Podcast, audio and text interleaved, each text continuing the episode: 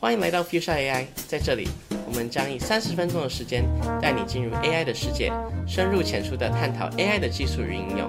每周，我们都为你收录了不同 AI 主题的深度研究，即使你不是专业背景，也能轻松了解 AI 的一切。Hello，大家好，今天我们要谈论 ChatGPT，确保你能够完整了解 ChatGPT 从头到尾的历史，以及它跟以往。其他的模型有什么样的差别？那就让我们开始今天的内容吧。好，那我们一开始先从 ChatGPT 到底是从何而来，它的名字代表什么意思？我想大家应该都有很多困惑的部分，就是到底 Chat 跟 GPT 到底是什么意思？Luna，你知道 ChatGPT 是什么意思吗？好奇问一下。我猜它应该是 Chat，就很明显是我们要透过跟他聊天去互动嘛。那 GPT 我就不知道是什么意思。没有错，没有错。所以呃，Chat 就是聊天式的，然后 GPT 就是一个模型的简写。可所以 GPT 它的其实英文名字是 Generative Pre-trained Transformer。然后如果你上 Google 呃上维基百科去查的话，它会说这是一个基于转换器的生成式语义训练模型。非常的拗口，但是我们先先把 GPT 的部分暂且不谈，我们现在谈 Chat 的部分，就是究竟为什么 Chat 是一个新的创举？呃，其实因为我们 Chat 其实就是这些大型语言模型，所有这些模型其实一直以来都存在，但是一直没有进入到我们公众的视野，只有在研究者当中当中比较觉得哦这个东西非常的酷，然后有很多人也尝试使用。模这些模型做很多样的事情，但没有进入大众视野，而是因为它有这个 chat interface 这个聊天，有点像聊天机器人的这个新的呃 UI 新的 user interface，它它新的这样的呃沟通的方式，才让这件事情就是来让这个模型被大量的运用。像是不知道大家有没有听过 Jasper 这间公司，它就是在 ChatGPT 还没有出来的东西，就在做类似像聊天机器人的。或者是帮你解决你生活中写 email 啊，或者是呃写比较正式的文件，就可以透过跟 Jasper 这个东西聊天来进行呃像现在我们做 ChatGPT 一样的方式。呃，我觉得这件事情就是简单来说，简单来说就是一个模型它的观众的改变，因为一开始原本是训练呃这些研究者，后来变成一般的民众，所以这才让大家非常的新奇。但说实在，就是刚 ChatGPT 刚出来的时候，我们都没有觉得它特别的出众，它就是又又是一个新的模型。但是因为大家的呃大大不同样的人，他用使用这个模型来做很多不一样的事情之后，才真正显现出它的价值。对，然后最后一个跟以往模型不太一样的部分，就是因为 Chat 它是一个多轮的一个系统，所以你可以跟它聊天，它会回传你个东西。你可以补充一些东西，然后他又会回传你个，就是根据你你给他的回答补充新的东西。这种有回馈的机制其实是以前的模型没有的呃新的技术。如果最后我们会再稍微提到这件事情它的重要性。好，那接下来就进入到我们 GPT 这个模型的部分。OK，所以我们逐逐字逐字的来分割。OK。所以第一个字是 generative，就是刚刚我讲的那中文的生成式的部分。诶，在生成式的话，在机器学习这个领域当中，它有两种不同的东西，一个是生成式，一个是判别式。这听起来非常的学术，但是呃，简单来说，判别式就是你可以想象说，哦，我现在桌子上有很多不一样的资料，很多不一样的颜色，好了。但是，然后现在你的工作就是你要将这些不同的颜色区分，到底哪里是可以画出一条线？可以说这个线的右边全部都是红色，这个线的左边全部都是橘色。当然，这些资料它不是完全都是红色或完全都是橘色，它可能会很像。所以，这个判别式的模型它就会想办法找出中间这条线。所以在算的东西算是这样这条线。那生成式的话就不一样。虽然我们通常是有，呃，我们一样是有一样的两种不同的颜色群，但是在生成式的话，它会是找，它会是寻找，呃，红色的这群资料中，它们的一个统计上它的分布是怎么样产生的？所以要是怎么样的特特征，它才会是红色的，然后要怎么样的特征才是橘色的，所以它就可以在这个渐层当中，可能它有一些是比较偏橘色的、红色、橘红色什么的，或者是黄，这样比较嗯不清楚的这个部分，它就会试图想要找出它的规律性，然后产出一个统计上模型，这样子。Runa，你给我了解吗？你现在是我的 target audience，我的 TA。有大概大概可以理解，反正一个就是找出我不知道绝对的不一样嘛，然后另外一个就是有点像是他可以找就是整个整个大体大大直观上面来看的差异吗？完了，我好像那种不及格的学生。哦，没事没事，呃，我们来让 David 来解释一下好了。我觉得 generative generative 对我来说比较算是，假设你今天要区分两个颜色，红色跟蓝色，你 generative 学的方式是你要先学会什么是蓝色资料，蓝色资料会长什么样子，那什么是红色资料，红色资料长什么样子，所以你是要完全的把蓝色资料它会怎么分布，它会怎么表现，都长都是。学起来，红色资料它会怎么样子表现？它有什么特征？它有什么特性？要把红色资料的这个资料所有的特性也学起来，你才会从 generative 的方式学会判别。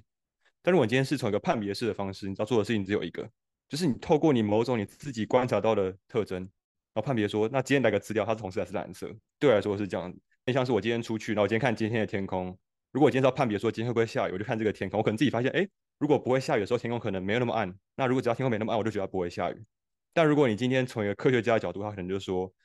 诶，一个不会下雨的天气，那它应该是湿度要多少？那你今天的空气品质要是多少之类的，就是有很多不同的方式，然后你再归纳出，因为你我的这些特性全部都是有什么数值，所以满足这些数值的话，那它就应该是一个不会下雨的天气。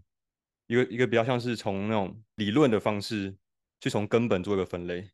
对来说是比较不一样的。艾瑞，你怎么看？其实我自己觉得，呃，可能用一个比较直白的例子，就是我们在区分谁是北部人，谁是南部人，然后就是这样站站南北，站南北。然后这个这个会 这个会被禁啊，这个会 会吗？会吗？会吗？没有了，没有没有没有。呃，如果是北部人的话，我没有说是台北人，所以北部人可能就会有可能讲话比较字正腔圆啊，或者是。呃，讲呃，好，这样好像真的会有问题。但是它就有一系列的特征，就会是北部人，然后南部人可能就是有另外一系列特征，然后他就是南部人。我们在在训练这个模型的时候，它生成式跟判别式的差别是，你生成式的话，你是你是在寻找到底哪一些哪一些的特征，它的它的分布这样子全部权重什么项加起来。它会是一个北部人的特征，它然后另外一个方就是同样的南部人，就是他哪一些特征全部加起来，它是一个南部人特征，所以它其实中间是可以有重叠的，它不一定是要一刀切的。但是判别式的话，它是一样是哪些特征全部加起来，南部人跟北部人他们到底是在哪些特征加起来会认为是一个不就这些特征加起来的数值以上，他们是北部人，或者以下是南部人。所以他的他虽然他们都在做一个判别，他到底是北部人南部人，他思考的方式不一样。一个是寻找就是什么样子的方式会成为北部人，什么样子会成为南部人。另外一个是判判别，就是到底哪样的特征加起来，它会让你在这个数值以上或这个数值以下，他是北部人还是南部人，然后像是一个思考方式的改变。我有一个问题是，所以这样子听起来判别是会比较容易出错吗？因为刚刚听起来它的可能判断红或蓝两者的东西，它好像只有一个或者是两个，反正比较少一点的判断标准。这个其实不一定，要看你的问题是什么，看你的问题是什么。所以假像是判别式，其实我们在现在还是很常使用。例如说，在侦测你的人脸在哪里，像那种。iPhone 里面它有侦测你人脸的位置在哪里，这个时候就需要判别式，因为你需要寻找到底你的脸跟背景的它的边界在哪里。就是像像我现在这个 Zoom，我后面背景是模糊的，它其实就是用一个判别式的模型来寻找，就是我的脸，我这个人跟后面背景的一个差异。所以在这个时候，生成式就不太 OK，因为生成式可能就会认为它我中间这个就不会那么清楚，就不会那么仔细的找到这个。边界，是人跟非人的边界，它可能就有点模糊的地带。但是在我们就是生产语言模型这部分，语言这个东西本来就是一个很抽象的东西，所以有这个边界其实是不好的，因为可能你的意思不是这样子，它就会或者是在不同的语境下，它的意思完全不一样。所以同样的字，不同语境不一样，就会让判别式的模型比较难有很大的发挥空间。但是也也要看你的问题是什么。所以其实呃，选择到底判别式或者是生成式没有好或不好，这是看你的问题是什么。而当而在产出新的文字这个问题当中，当然生成式会好很多，因为有很多不一样的语境，它就可以产出不一样的东西。是的，David 来补充一下吧。我觉得你讲的很好，但。我记得生成式当初第一天提到生成式这样子的一个语言模型论文，就是讲到，如果你今天有一个非常非常大量的训练资料的话，有一天我们就突然发现，哎，这种生成式的模型它就可以跳脱框架思考，就是它可以开始做出一些它不在训练资料上面的事情，所以就真的是它可以生成东西，它可以学的够多，他就用这种生成式的方式，他就跳脱框架去思考，开始真的有所谓的生成这种动力出现。那其实。在讲到说他真的说学好，然后可以开始生成东西之前，还有个特色就是，应该说不是特色，还有个要件就是他要学得好嘛，就他满足这个学得好的要件，那才可以做出跳出框架思考这件事。但这时候就会回到他怎么怎么样让这个模型学得好，所以就会有 ChatGPT 的最后一个题就是 Transformer 的出现。所以最后他们 Google 他们就发现有东西叫做，就他们提出这种东西叫做 Transformer，他们说用 Transformer 这个架构模型可以很有效的去学习像是语言这种资料。为什么特别说是语言这种资料？就是因为语言它可能常常是一个非常长的，就 input 可能非常的长，一句话可能非常的长，或一个文本可能非常的长。那在一句话很长的时候，我今天要判别最后一个字该，就假如说把最后一个字盖起来，字盖长什么的时候，那如果最后一个字是跟第一个字有关系，那怎么办？但这时候这个 input 可能一千个字，那你要怎么一直往回看，往回看，然后看回到看回到第一个字？这其实对模型来说是有困难的。所以我们那时候就提出，如果你今天是用 transformer 这种模型，或是更精确来说，可能是一个叫 attention，就是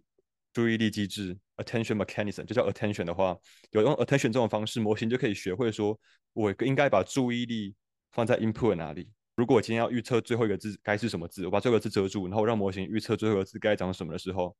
模型就会自己用它的注意，然后说，如果我今天要预测最后一个字，那我在做出判断的时候，我应该把注意力放在这一千个字里面的哪几个字？他自己会学会学学会学会做这种注意力的分配。这其实也很像是，假设我今天给你一只兔子的照片，你说你怎么知道它是一只兔子？因为人你看一眼就知道它是兔子，但你怎么知道它是兔子？你可能是从它的毛毛发，你叫毛发吗？兔子叫毛发吗？兔子叫什么？毛茸茸那叫什么？毛发吗？对，毛发。毛发，毛发超怪。这兔子的毛，兔子的毛啊，不是毛发。兔对，兔子的毛，然后还有兔子的耳朵吗？对。但如果我今天都把全部都遮住了，剩一个耳朵给你，那你还有办法判断出来吗？所以就是你可以透过不同的东西来做出判断。但如果今天我刚刚讲的是说我把那些重要的部分都遮起来，你可能就判判断不出来。但如果今天是把兔子的眼睛遮起来，就判断出来，因为你判断兔子的时候，那个你的注意力不会在兔子的眼睛上面，就放在其他的地方，所以。模型他们就是希望用这种方式去让模型学会要怎么在 input 很长的时候学会把注意力放在重要的重要重要的东西上面，这样子。所以这是那时候他们提出 transformer 这个概念，从 Google 提出来，然后 OpenAI 就在运用 transformer，然后再建构出 G GPT 这样子一个模型。我来讲一个就是用语言的例子。所以我们有一只，我们假设我们有一个句子叫做有一只可爱的狗，名字叫小米。哎，所以这时候跟刚刚 David 讲的一样，所以我们用这样注意力的机制来判断的时候，狗就会跟可爱的有高度的注意力高度相关，然后狗又跟名字有注意力有高有呃注意力也是高度相关，但是可爱的跟名字两者之间的关系就会比较低，最后像是名字跟小米。他注意就他的注意力，其实这个他后来算出来的结果就会是高度相关。所以当我们把小米遮住，我们看到名字的话，他可能就知道 OK，接下来要小米，或者是他看到呃可爱，他就会看到 OK，接下来可能要跟狗相关。然后它这个不是一个线性的，它是一个整个句子，它都可以每个字它都会跟整个句子比较哪些东西是高度相关，所以它其实它计算的计算的量很大，也是就为什么它只有在最近几年才可以真正的就是发挥它呃整个转换器这个 transformer 这个架构的一个呃原因，是因为以前的科技以前的科技没有办法来训练这么大的模型，它需要太多的计算量。对，好。我觉得艾瑞刚讲到一个点，就你在假设我今天把一个字遮住，你真的要预测这个字是什么的时候，你是会去看它附近的字。这样的特色，其实在跟 attention 在设计的时候，他们设计的原理其实就是有关系的。因为在嗯，假设我们以字为单位，好，假设我们今天 input 是以字为单位，那我今天要预测其中，我今天在训练的时候，模型要学会，假设有四个字，它要学会这四个字的任何一个字的时候，它都会，比如说它的第一个字，然后就会访问第二个字，看第一个字跟第二个字的关系。再拿第一个字去访问第三个字，然后看它一跟三的关系，然后再看一跟四的关系。反过来，他也会换到二的时候就拿二，然后去问一，然后看二跟一的关系，二跟三，二跟四。他会以每个字为单位，然后去拜访其他的剩下的字。那在 attention 的这种术语里面，我们就会说，我先拿一去拜访二，拿一拜访三，拿一拜访四。这个一我觉得叫做 query，然后我拜访那些二三四，我就叫做 key。所以每个字。它都会同时被转化成 query 跟 key，还有一个叫 value。因为我同时，假设我第一个字，我第一个字同时我也需要去拜访二三四，我会拜访二三四的 key。但等到二或三或四来拜访我的时候，同时要拿出我的 key，然后让二三四的 query 可以来跟我计算我们之间的相关性。所以每个字同时有可能是拿 key 拿 query 去拜访人家，也有可能是拿出他的 key，然后让别人来拜访这样子。那所谓的拜访，就是你会算一个你们之间的相关性的分数，这样子。所以你会拿着你的 query，然后去比较你跟其他人之间的相关性，然后就有个分数。那就拿那个你跟其他人相关性的这个分数，再跟你的这个 value，就是我刚刚说你会把每个字转换成 query，拿去拜访别人的，跟 key 让别人来拜访你，还有最后的 value，这三个东西，你就会拿你跟别人计算完的相关性的那个分数，拿你的分数。当成你自己的那个 value 的某一个系数，就是调整一下它的权重这样子，然后去做学习。其实就是 attention 它当初设计起来它的一个设计的原理，这样就是每一个字都会换转化成 query 跟 key 还有 value，然后去做这样子的学习。我觉得 Runa 已经满头问号，让我让我来讲解一下，用一个一个例子。OK，所以想象有一有一个社区，然后还有一排房子。这这排房子里面可能住着五个亲戚，五个不同家族，然后有些人是亲戚嘛，所以刚刚我们就说，呃，你就呃刚刚那个 David 讲那个 Corey 跟 Key，Corey 就假装是某一栋房子人，然后他来寻找，就就就究竟住在他隔壁这几个房子里面哪些人是他的亲戚，所以如果他是他亲戚的话，他们的相关性就会高，这样子，所以每一个房子里面的人，他都他都可以出来跟他隔壁的所有人来。计算他到底他们跟这些人的相关性是多少？OK，然后接下来就我们有一排房子嘛，所以根据呃你前后所有的亲戚，还有这些家族的之间的相关性，我们就可以猜测，呃，就是这个训练的结果就可以猜测下一栋房子它究竟跟前面的之间的相关性是多少。或者是如果它出现的就是一个意料之外的家族，它意外之外的亲戚的话，那究竟之后呢，它就会跟前面这些人的相关性多少？所以就是一个预测，因为像是你又透过所有人这个之前所有人的关系来预测之后会发生什么事情。Runa，OK？可以，可以，可以，感谢讲解。OK，好，所以啊，我们刚刚有点跳了一下，因为其实我们这样这个 transformer 其实就是 GPT 里面的 T。它就是在，它就意思就是 transformer，就是我们刚刚讲的转换器。好，那我们再跳回来一下，因为我们中间还差一个东西，一个叫做 pre-training，也就是所谓的 P。然后 pre-training 的中文其实是预训练，有点像预先训练的意思。然后它是一个呃，从神经元网络一出来的时候就有的一个概念。简单来讲说，神经元网络，你可以把它想象成是你的大脑，是你大脑里面有很多个神经元，然后之间都会连在一起，每个神经元它本身就会附带一个权重，OK，所以当一个当一个讯号从你大大脑一边出来的话，它会根据这个讯号，然后再跟每一个神经元它相关的权重全部算全部就是它是一个数学的东西啊，反正你就全部加起来之后，它就产生一个结果，然后就传给下一个神经元，来根据那个权重，下一个神经元权重，你再继续计算，然后它就有下一个结果。所以预训练的模型就是你先把这东西，你先把这个神经元这些权权重训练好，用很多资料、很多大量资料训练好之后，我们把它冷冻起来，把它 freeze。所以在之后你有新的你有新的呃资料进来的时候。它的权重就不会改变，但它会根据你预先处理的权重来，嗯，产出它的结果。然后我们产出的结果就可以有比较多的意涵，因为它就是一个你之前产出所有资料这些全部东西，这些大量资料全部资料和加总起来的一个结果，有点像是你先看了就是一万本书的一个文本，然后你隔天要写一个关于一个哲学问题的结论。一个一个什么一个 essay，然后你已经读了这么多文本，所以你已经把这些资料什么已经在你头头脑里面浓缩，你的权重已经已经冷冻住了，然后你这时候再写出来你的答案，它其实是一个包含你一千万一一万个文本这些所有资料合起来的加总，它不是一个就是一个线性的东西，对，所以这个是预训练的概念。我们如果你常常听到什么十三 B 的参数模型，它其实就可以。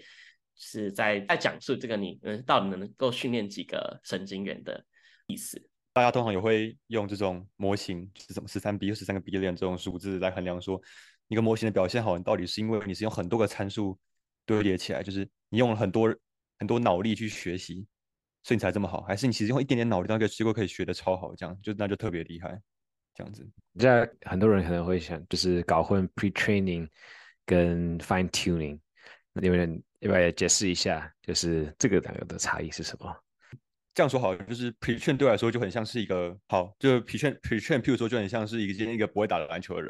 然后就透过一连串非常高强度的训练，然后把它训练成一个 NBA 等级的，从一个素人不会打篮球、不会运动，甚至不会跑步的人，跑步都会跌倒，然后把训练成篮球员这样子。你透过一连串什么协调性训练、运球训练，然后是一些重量训练，把他终于训练成一个运动员的样子。现在可能是以篮球出道成为一个运动员，但如果今天他想要转行，可能去打棒球，那你就只要在篮球训练这种运动员，所谓运动员底子上面，再给他加一点棒球训练，他就变成一个棒球员。这有点像是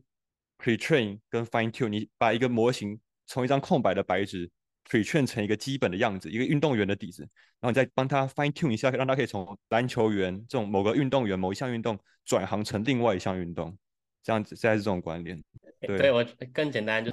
肌肉发达的人，他们不管做什么运动，其实只要稍微轻松的学一下就可以。但是如果是肌肉不发达的人，你不管做什么，你都要从头开始做。对，所以大家可以想象，其实 pre-train 就会比较难，因为 pre-train 就是你要怎么把一个篮，就是把一个素人训练成运动底子的运动员这样子，然后再提提供他一个转行的机会。所以 pre-train 是很困难的。所以那时候后来 Google 他们就提出了一个方法来训练 transformer。或是更精确的来说，他们是来训练一个叫 BERT 的东西。BERT 的中文就是一个双向的一群 transformer，反正就一堆 transformer 就对了。然后它叫做 BERT。然后他们那时候就说：“那我们要怎么训练这个 BERT 呢？”他们就说：“我们一次给 BERT 学两个东西。第一个东西是我给 BERT 两个句子，这句子可能两个句子分别都是十个字，加起来二十个字。然后就把二十个字，我先把第一个字遮住，然后让 BERT 预测第一个字是什么，我再把第二个字遮住。”让 Bird 预测第二个字是什么，一路到最后一个字，然后所以 Bird 这时候就预测了二十个东西，就应该说二十个字嘛，因为我把二十个字轮流遮住，让它预测这二十个字。那此外，它会再加上一个任务，就是刚刚我刚刚讲的，它同时训练两个任务。那第二个任务就是它会训练第二个句子是不是第一个句子的 next question，就是 next sentence，就说第二个句子跟第一个句子是不是有关联？那二会不会是一的 next sentence 这样子？它同时会训练这两个任务。然后就套这样子，然后训练起一个叫做 BERT，就是一堆 transformer 这样子一个比较复杂的模型。对，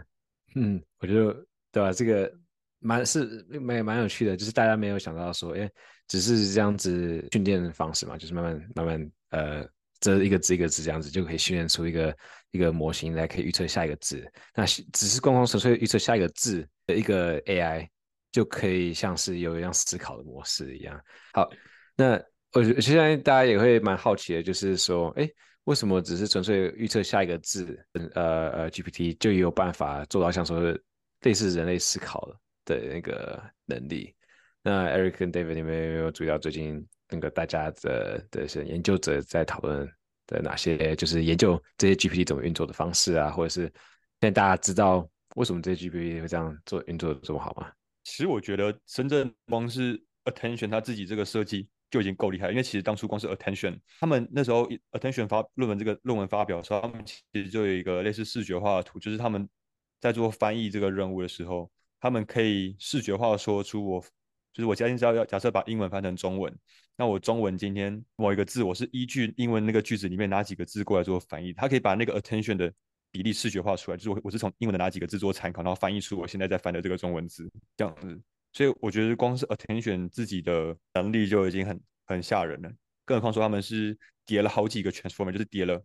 那个 transformer 就是好几个 attention，再叠了好几个 transformer 这样子叠起来的。这种能力又是更厉害，但当然他们在设计这整个 pretrain 或是设计要怎么加工这个 input 的时候，都还有一些技巧。譬如说，他会因为每个单字在句首、跟句中或句尾可能都有不同的意思，所以他在做他在把 input 真的放进模型前，会帮 input 加上一些位置的资讯，让模型知道说我今天某一个单词它是在句中还是句首还是句尾这些资讯，就还有其他的一些小的 trick 来帮助模型做学习或是做判断这样子。嗯，对啊，就是现在有更多方式是可以让这些模型运作的更好，只是现在大家还是发现说，哎，我们其实不太知道这些 GPT，呃，这些大型语言模型为什么我们在把它 scale up 到叠成那么多 transformers 之后，就有办法做到这些呃这些能力。那嗯，这个他们叫做呃，是不是叫 emergent 呃 behavior？对。就是他们原本可能预想不到哦，ChatGPT 是可以来呃翻译，或者是可以拿来做思考 summarize。对，这个是直到我们把它 scale up，丢很多大量的资讯，发现说，哎，有这样的能力。对，所以其实现在很多研究者还在了解说，是不是可以用这些 LM 来了解 LM 怎么运作。不过这也都是在最新的研究在进行中。对啊。我觉得我们都还会有很多可以聊，譬如说，其实，在这种 deep learning 或者是 machine learning 的论文里面，大家都会发现，好像把某个公式突然除以一个神奇的数字，譬如什么除以根号三，除以根号五，它就突然表现得更好了。所以，其实他们那时候在做位置的资讯，这样子提供给模型，他们其实有都是出一些很奇怪的数字，他们都没办法真的解释说，为什么我这个，比如说根号五可以运作，根号三就不能运作。他们其实也很多都是结果论。所以我知道这也是很为什么很多人会不喜欢，他们觉得这像一个黑盒子一样。我就是用一个神奇的方法，用一个黑魔法，OK，有一个很棒的结果。譬如说，今天今天我就看到一个新闻，就在讲 DeepMind，Google DeepMind，DeepMind 是 Google 的吧？哦，对，Google 是 DeepMind，呃，DeepMind 是 Google。对对。譬如说，我今天有看到一个 Google DeepMind 的新闻，就是说，他 DeepMind 他们 DeepMind 他们找到了一个写 prompt 的技巧，然后可以让一个 LLM 的 accuracy 可以提升 nine percent，然后这个 prompt 叫做 take a deep breath and work on this problem step by step，然后就可以提升百分之九的这种准确率。所以就这其实就很像是那种黑魔法，就是我今天找到了一个怎么使用黑魔法的方法，一个咒表现了提升了一点，这是提升了一点零九这样子，值得慢慢探索。但大家可以把那个 prompt 记起来，他就是说你先好好的深呼吸一下。然后一步一步的来解决这个问题，